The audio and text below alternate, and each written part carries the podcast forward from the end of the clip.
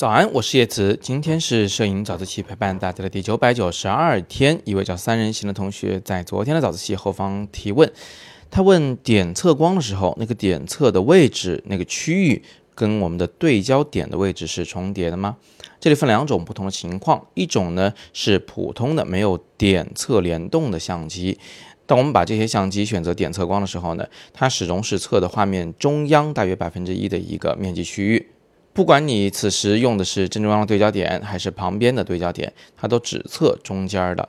还那么还有另外一种情况呢，就是有的相机有点测联动功能。这个点测联动，它联动是什么？联动是对焦点。就是说对焦点没选中间的，而是选了旁边的时候呢，这个点测的区域也跟着跑到对焦点那个位置去了。那么显然呢，后者也就是有点测联动的这种测光方式啊，更符合我们的需要，用起来也更方便一些。比如说，我们现在拍一个人物，这个人物的脸呢，我们没想把它拍在画面的中央，而是想把它拍到画面旁边的一个位置上。那这个时候呢，我们可以挪动对焦点的位置，使它位于人物的脸上。此时如果有点测联动，那就意味着你的相机可以在对焦的同时点测对方的脸部的亮度。讲白了，就是对焦和点测光这两件事儿可以同时完成。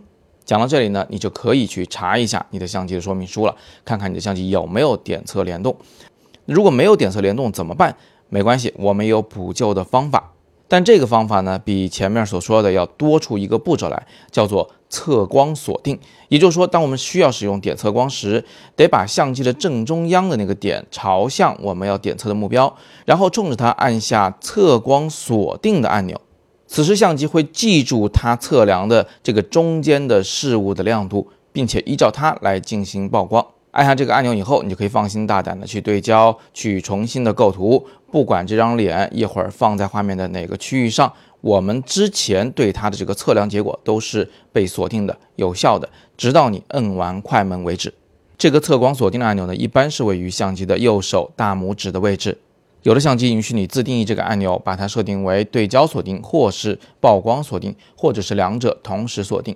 具体的情况呢，你就要查阅说明书了。我们回顾一下今天所学的知识。今天我们首先是知道了点测联动的意思呢，是点测光的这个区域和测光点的区域，它能时刻对应。其次，我们知道了，如果你相机没有点测联动功能，我们就可能会需要一种叫做测光锁定的功能，把测光和对焦这两件事儿分开来，分两步来做。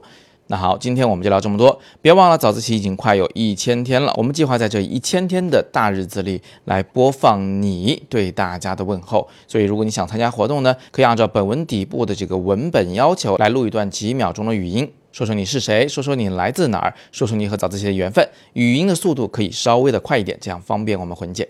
好，那我就等着你的邮件了。今天是摄影早自习陪伴大家的第九百九十二天，我是叶子，每天早上六点半，微信公众号“摄影早自习”。不见不散。